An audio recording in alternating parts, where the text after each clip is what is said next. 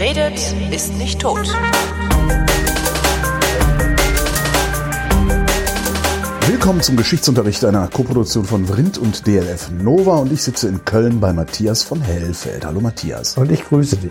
Heute 100. Todestag von Rosa Luxemburg. So ist es. Und wie ich so über diese Sendung nachdenke, fällt mir auf, Ehrlich gesagt habe ich nicht die leiseste Ahnung, was Rosa Luxemburg eigentlich so gemacht hat. Ich weiß nur, dass das irgendwie eine, eine der, der Ikonen, wenn nicht die Ikone des Sozialismus in der Bundesrepublik oder in Deutschland ist. Aber mehr weiß ich gar nicht. Was, Ja. hat, die, was hat die gearbeitet? Was hat die, warum ist die so berühmt? Sie war, sie war Kollegin von uns, Journalistin. Ja. Sie hat geschrieben fürs Vorwärts zum Beispiel, die Ah ja. SPD-Zeitung. Sie hat sich mit den polnischen Entwicklungen auseinandergesetzt, weil sie teilweise Polin war, also Mhm. auf der einen Hälfte ihrer Herkunft war sie Polin. Sie ist in den 70er Jahren des äh, 19. Jahrhunderts geboren, war also eine ganz junge Frau äh, am Beginn des Kaiserreichs. Ähm, und hat eben miterlebt, wie zum Beispiel die Sozialdemokraten, sprich die Sozialisten damals noch verfolgt wurden von Bismarck. Ähm, und sie hat, äh, weil es keine andere Möglichkeit für einen linken oder linksdenkenden Menschen gab, sich der SPD angeschlossen. Es gab keine andere linke Organisation. Kommunisten Partei. so gab's noch gar nicht? Die gab's noch nicht. Okay. Ähm, und sie hat dann innerhalb der SPD ähm, versucht, sozusagen, ich sag mal, mehrheitlich nach links zu rücken und äh, eben sehr oft gegen den Mehrheitsstream der SPD votiert und argumentiert. Und sie war tatsächlich dann sehr bald eine junge, engagierte, sehr, sehr rhetorisch begabte, äh, sehr intelligente, mit einem wunderbaren Sprachstil ausgestattete junge Frau, die ähm, ich sag mal so ein bisschen den Kevin Kühnert gemacht hat, ja, Ja. also die so ein bisschen dagegen war immer und äh, darauf gedrungen hat, was sind eigentlich unsere Grundwerte, wie wie wollen wir eigentlich die Welt verändern, was ist eigentlich für uns Sozialismus? Und äh, sie guckte immer mit großen Augen natürlich wie alle äh, Linken oder alle Sozialisten nach Russland. Die erste Revolution 1905 äh, hat sie miterlebt, als das gescheitert ist, äh, die gescheitert ist und äh, die vom Zaren dann zusammengeschlagen wurde teilweise und mit, ähm, naja, komischen Dekreten beendet wurde. Äh, Sie hat natürlich 1917 mitbekommen und vor allem, damit ist sie auch sehr bekannt geworden, sie hat ähm, ganz schnell gegen die Kriegskredite argumentiert und da kommt der zweite Name ins Spiel, Karl Liebknecht, das ist ja immer so ein Doppelpaar Luxemburg und gewesen. Liebknecht. Das ist ein Luxemburg Wort. Liebknecht ist ein Wort. Ähm, Ich hatte immer gedacht, dass die auch mal ein Pärchen gewesen sein. Das scheint aber nicht zu stimmen. Ich habe mich da auch jetzt so genau nicht mit beschäftigt. Ähm, jedenfalls, ähm, Liebknecht war dann der Wortführer im Parlament der linken Opposition und der hat als erster, erst auch als einziger, Also lieb, immer noch Sozialdemokratie. immer alle ne? Sozialen. Immer noch Es gab keine KPD, es gab auch keine keine okay. linken Gruppierungen links von der SPD oder sowas gab es alles. Wahlalternative soziale Gerechtigkeit. gab's. Gab's noch nicht. Und Liebknecht war der Erste, der gegen die Kriegskredite äh, gestimmt hat. Also Erster Weltkrieg 1914 beginnt er und der Kaiser brauchte Geld, um das alles zu bezahlen und dafür mussten Kredite aufgenommen werden Im Sinne von Staatsverschuldung. im Sinne von Staatsverschuldung und das war halt ein ähm, Privileg des Parlaments, das musste also dem zustimmen. Und das wurde auch mal mit breiter Mehrheit gemacht. Und äh, Liebknecht hatte also als erster gesagt, ich bin dagegen, später wurden es mehr. Machen wir einen kurzen Schnitt und gehen wieder zurück zu Rosa Luxemburg. Rosa Luxemburg hatte ähm, als Delegierte dann auch auf sehr vielen sozialistischen Kongressen teilgenommen und hat dort immer das Wort geführt, dass die internationale Arbeiterschaft, also Kommunismus ist ja Internationalismus auch, ähm, sich im Falle eines drohenden Krieges zu einem Generalstreik europaweit ähm, aufmachen müsse, um eben diesen Krieg zu verhindern. Also sie war auch eine totale Pazifistin. Und das muss man auch, wenn man sie, wenn man über sie nachdenkt, wirklich immer bedenken. Sie ist eine, eine ganz ehrenwerte Frau, die ganz, ganz großartige und hehre Ziele hatte. Ob sie jetzt immer recht hatte, ist was anderes. Aber Ja. sie hatte jedenfalls die Idee, dass man Frieden bewahren muss und dass man eben äh, den versuchen muss zu erhalten und sei es durch einen Generalstreik. So, und dann gab es ja vor dem Ersten Weltkrieg und vor Beginn der Juli-Krise im Sommer 1914 äh, schon mehrere Krisen auf dem Balkan. Also es war immer das Pulverfass, das, Pulverfass zündelte schon, ja, das zündelte schon. Und ähm, 1912, 13 gab es also mehrere Möglichkeiten, dass das äh, losgeht, richtig mit einem Flächenbrand. Und äh, da war sie also redeschwingenderweise äh, an vorderster Stelle dabei, hat auch eine Massendemonstration mitorganisiert und wurde deshalb verurteilt ähm, zu, ich glaube, 17 Monaten Haft wegen Aufruf zum, äh, weiß ich nicht, Pöbelei. Wie auch immer sie es damals genannt haben. Ja. Genau, und diese Haftstrafe mu musste sie ähm, später antreten und während sie in Haft saß, wurde sie ein weiteres Mal verurteilt zu einer Art äh, weiteren Verwahrung äh, bis mhm. zum 9. November 1918. Sie hat also während des Krieges im Prinzip die ganze Zeit im Knast gesessen. Aha und hat aber aus dem Gefängnis heraus äh, theoretische Schriften veröffentlicht und hat sich eben sozusagen auch als Denkerin und als Theoretikerin äh, einen Namen gemacht und ähm, hat natürlich dieses ganze Kriegsgeschehen inklusive der russischen Revolution, die dann 1917 erfolgreich war, die berühmte Oktoberrevolution, hat das alles mitgekriegt, soweit man es in einem Gefängnis mitkriegen kann. Aber damals war es jetzt nicht so wie im, in Stammheim im Hochsicherheitstrakt, sondern das war natürlich mit äh, sehr viel mehr Möglichkeiten ja. für die Gefangenen noch ähm, ausgestattet sozusagen. Ähm, auch noch mal, kann man auch noch mal so gesondert erzählen, die Geschichte des Tower of London, wo man ja praktisch ein- und ausgegangen ist, selbst wenn man im Tower gesessen hat. Also ja. Ist ja auch früher. Ja, ja. Also früher die, war Gefängnis anscheinend ein bisschen was anderes. Ja, jedenfalls nicht zu vergleichen mit heute, das ja. stimmt. Und ähm, insofern hatte sie gewisse Möglichkeiten. Und sie hat also nach draußen Kontakt gehabt und hat also entsprechend auch unter Pseudonym dann veröffentlicht. Und ähm, sie ist 1918 mit Kriegsende ähm, rausgelassen worden. So, und dann hat sie im Grunde genommen noch sechs, acht Wochen zu leben. Und in diesen sechs, acht Wochen, äh, also Ende Krieg, Anfang Weimarer Republik, ja. da überstürzen sich die Ereignisse. äh, Liebknecht, Karl Liebknecht, also der, wo man immer sagt, das Doppelgespann sozusagen, ja. ruft am gleichen Tag die Sozialistische Republik aus, an der Philipp Scheidemann die Republik ausruft. Die Republik ausruft. Wo hat, genau. wo hat äh, Liebknecht das denn gemacht? Äh, Im Lustgarten, vor dem Berliner Staatsschloss. Da haben, wir, da haben wir dann Buhl gespielt vor ein paar Jahren noch regelmäßig. ähm, und äh, also, die, also Liebknecht hat ausgerufen die Sozialistische Republik und Scheidemann die Parlamentarische Republik sozusagen. Also er, er war auch SPD und Links. Hat sich nicht so durchgesetzt. Also. Ähm, ja, also Scheidemann war eine Stunde Stunde oder zwei früher.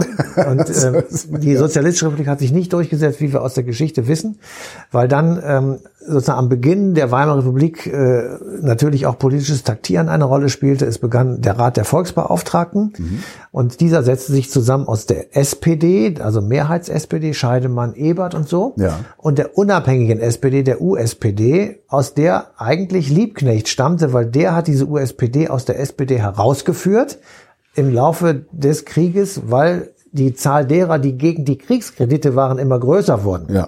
Und die sagten, wir müssen diesen Krieg aufhören und zwar sofort. Und die haben dann irgendwann in der SPD keinen Platz mehr gefunden und es begann die erste Häutung der Sozialdemokratie, die ja bis zum heutigen Tage ja. weitergeht. Und Warum haben die eigentlich damals nicht, ich glaube, das habe ich auch in der passenden Sendung schon mal gefragt, warum haben die damals nicht einfach die SPD auf Linie gebracht, wenn sie doch sowieso so viel waren? Sie waren in der Minderheit, das ist ganz Trotzdem einfach. noch in der Minderheit, ja. okay. Deswegen hieß die SPD dann auch Mehrheits-SPD und die anderen hießen die unabhängige SPD. Mhm. Also das war tatsächlich der Fall. Das ist im Übrigen auch wie immer. Also immer wenn es Abspaltungen gibt, ähm, ist halt die Mehrheits-SPD dafür, eine ja. Abspaltung zuzulassen, ja, weil die Minderheit eben das nicht verhindern kann. Das haben sie jetzt so lange zugelassen, dass sie jetzt in der Minderheit sind. So, genau. Und die ja. Rosa Luxemburg war eine der Vorkämpfer dafür, Kämpferinnen dafür, dass man innerhalb dieser Organisation bleiben muss, mhm. um sie von innen her zu verändern. So.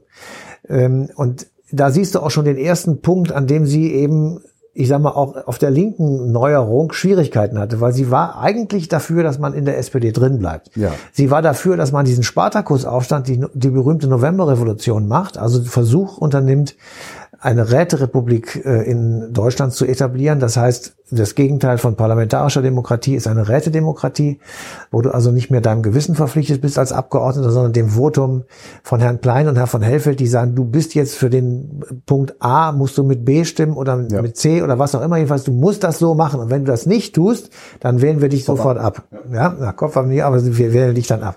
So, und ähm, damit ähm, standen sozusagen zwei Grundentscheidungen, also rechts oder links rum sozusagen, standen zur Debatte. Und für die einen war eben Rosa Luxemburg zu haben, also die unabhängige SPD.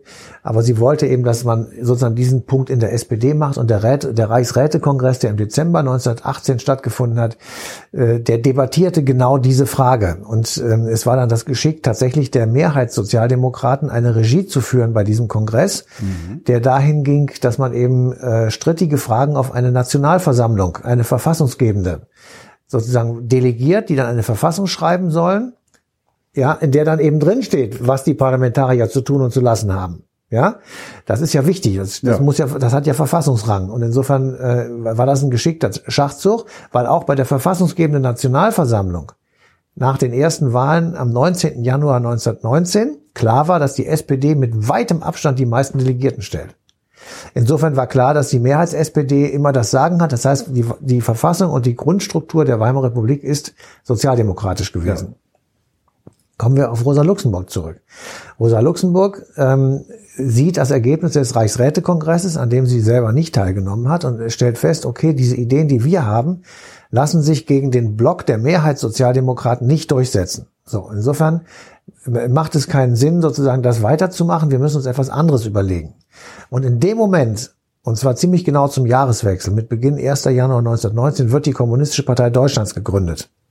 Und zwar mit Karl Liebknecht und Rosa Luxemburg weil dann eben sozusagen die, der Weg klar war, ähm, wir, wir. Okay, es gibt kein, keine, keine Räte, sondern es gibt die parlamentarische Demokratie, also müssen wir uns. Genau, wir haben uns nicht durchgesetzt. Also, so. Ja. also ich sag mal, WASG in unserem Falle ja. jetzt nicht gleich zu vergleichen, aber am Anfang sicher schon. Äh, man setzt sich in der SPD nicht durch und man gründet halt eben die Wahlalternative soziale Gerechtigkeit, um irgendeinen Punkt aus dem Gesamtprogramm, den man für so wichtig hält, dass er sozusagen von, aller, von selbst oder von, von einer anderen Partei jetzt durchgesetzt werden muss. Ja. So. Und die KPD wird also am 1. Januar 1919 gegründet und Liebknecht und, und Rosa Luxemburg sind sozusagen die Figuren, die das dann äh, betreiben. Und es gibt von Anfang an den Streit darum, ob die KPD an den Wahlen teilnehmen soll, die 14 Tage später stattfinden oder nicht.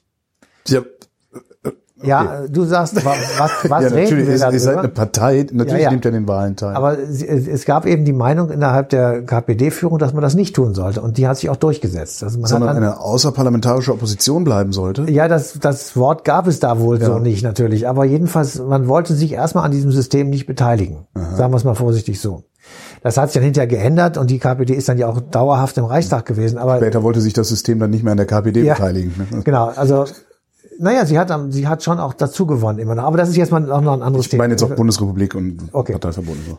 Also jedenfalls Rosa Luxemburg war auf der Verliererseite mal wieder. Das charakterisiert sie auch so ein bisschen. Sie hat also auch diesen, diesen Punkt verloren. Ähm, aber sie war noch KPD-Mitglied. Mhm. So und ähm, man muss dann immer jetzt sozusagen den Blickwinkel auf die andere Seite setzen, also auf die staatliche, die ja so noch nicht etabliert war. Der Krieg war acht Wochen vorbei, also da konnte man noch nicht von Staat in dem Sinne sprechen. Ähm, aber in der Führung ähm, des Rates der Volksbeauftragten, also von SPD und Teilen der USPD, äh, war dann die Frage, wie, wie gehen wir mit diesem Aufstand um? Also es gab Räte, Republiken, kleinere. Mhm. In Bremen gab es, ich weiß jetzt die Zeiten nicht genau, aber irgendwann um diese Zeit herum in München gab es sowas auch, also wo man es gar nicht vermutet. Ähm, und äh, wie gehen wir mit diesem Aufstand um? Das waren Barrikadenkämpfe in Berlin. Äh, man konnte Berlin nicht als Regierungssitz verantworten, weil es einfach zu gefährlich war. Und in dem Moment entscheidet sich die ähm, Mehrheitssozialdemokratie, einen der ihren damit zu beauftragen, diesen Aufstand niederzuschlagen, weil man es nicht den anderen überlassen will.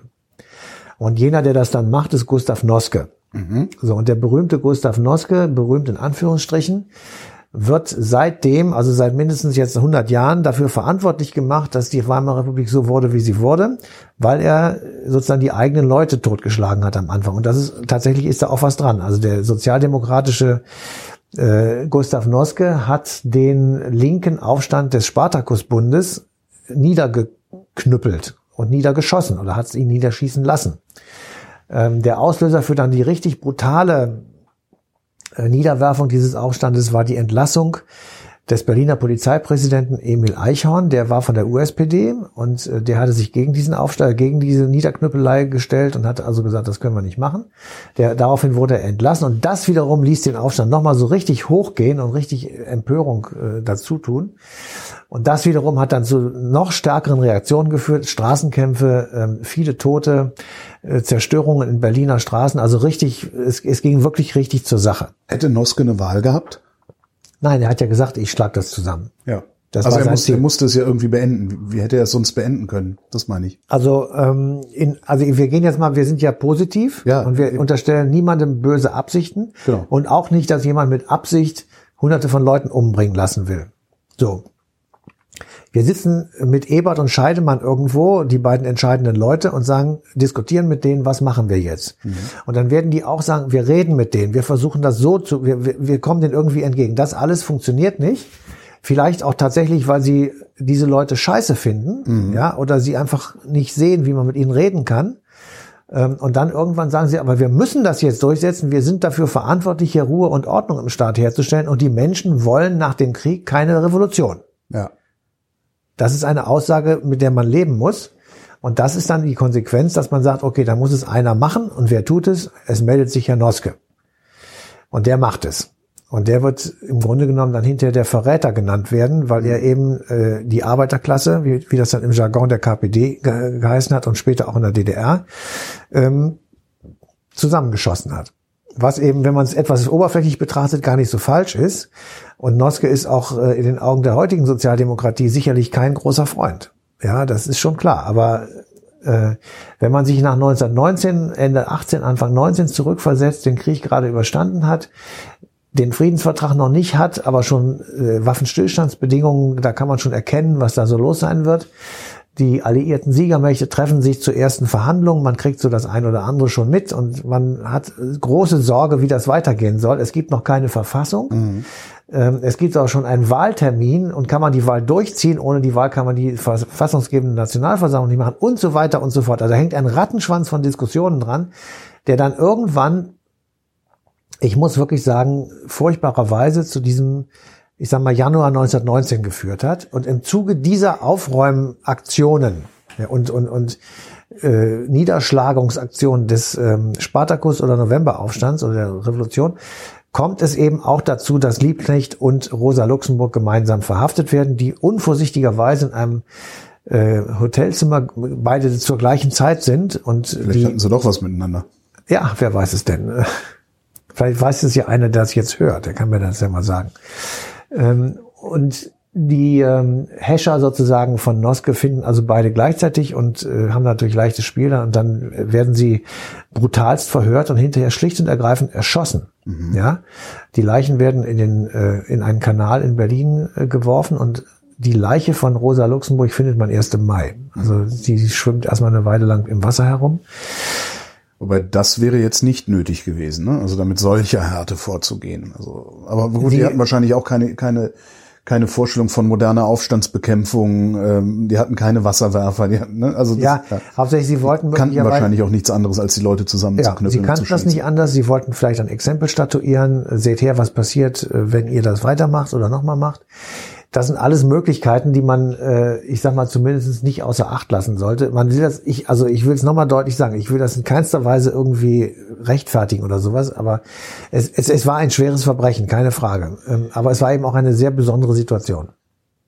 Das klingt jetzt sehr zynisch. Es war ein schweres Verbrechen, aber war es gut, dass es beendet wurde? Also Es das ist, natürlich schwierig, jetzt so, sehr schwierig. im Nachhinein zu sagen, wie, die, wie sich die Welt, wie sich Deutschland entwickelt hätte, wenn, wenn das nicht beendet worden Sehr schwierig. wäre. Also die, ähm, ich sag mal so, die, die Vorstellung, die Rosa Luxemburg wohl auch hatte, äh, dass man in Deutschland eine Revolution machen könnte, so ähnlich wie die Revolution in der Sowjetunion. Das war ja damals noch nicht Sowjetunion, das war Russland. Also so ein bisschen Lenin und Trotzki nacheifernd. Ähm, das ist, glaube ich, ein Trugschluss gewesen und das wäre vermutlich schwer in die Hosen gegangen, weil äh, der Status und die industrielle Entwicklung Deutschlands äh, 1918, 19 ganz anders war als Russland 1917.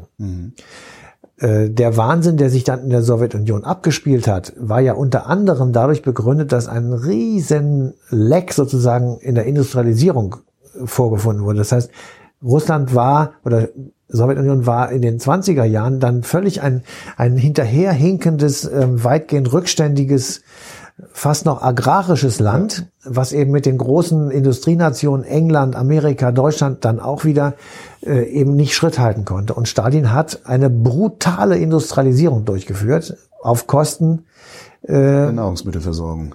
Vieler, vieler Menschen, Millionen von Menschen und auch der Nahrungsmittelversorgung, weil er einfach Material im Ausland kaufen musste, um die Industrialisierung eben voranzuprügeln geradezu. Das würde aber bedeuten, dass eine Revolution in Deutschland möglicherweise funktioniert hätte und es nicht so stalinistisch hätte sein müssen, wie es dann unter Stalin war, weil die Verhältnisse schon besser gewesen wären. Ja, Die Frage ist natürlich, ob du dann, wenn du, wenn du natürlich schon eine Industriestruktur hast, ob die, sagen wir, die Kapitalisten, die es dann ja schon gibt, ob die das Spiel mitspielen oder ob, ne, das hast du ja heute noch das Problem, du bist ja heute noch nicht mal in der Lage, gegen die Kapitalisten In zu regieren. großer Zahl gab es die Kapitalisten. Also unterschätzt mir die Kapitalisten nicht, die also Du bist selbst unter heutigen Bedingungen und, und, und unsere Bedingungen sind wesentlich besser und wesentlich äh, bürgerfreundlicher, sage ich mal. Aber gegen die Reichen regierst du heute immer noch nicht. Und das dürfte es. damals noch schwieriger So ist es, weil also die, äh, es gab zum Beispiel keine Mitbestimmung, das heißt, die Arbeiter hätten einfach rausfliegen können und sie hätten sie, sie hätten dann das, das Werk besetzen und kaputt machen können. Ja, aber äh, sie hätten es nicht führen können und sie hätten wahrscheinlich äh, oder sie hätten es versucht, aber keinen Erfolg gehabt und so weiter. Das sind alles andere Bedingungen. Es sind auch, was auch ganz wichtig ist, die Leute sind anders drauf. Also die Menschen, die in dieser Industrienation leben, haben einen völlig anderen Blick auf die Welt als ein Mensch, der irgendwo am Rande des Ural in einer weitgehend agrarischen Struktur lebt. Das ist wirklich ein Trugschluss, wenn man denkt, die Leute finden das super, wenn da einer kommt und sagt, wir machen jetzt äh, Räterepubliken. Das sagen die, du kannst mich mal. Ja, ich habe mir hier schön ein kleines Häuschen gekauft. So und dann, also da muss man wirklich sagen, äh, ist, ist jeder Revolutionär ähm, der Anfang 20er Jahre oder 19, 19er Jahre wirklich, ähm, ich sag mal, zu leichtgläubig gewesen. Matthias von Hellfeld, vielen Dank. Bitteschön. Und euch danken wir für die Aufmerksamkeit und verweisen auf den 14. Januar 2019, denn da läuft die passende Ausgabe Eine Stunde History auf DLF Nova.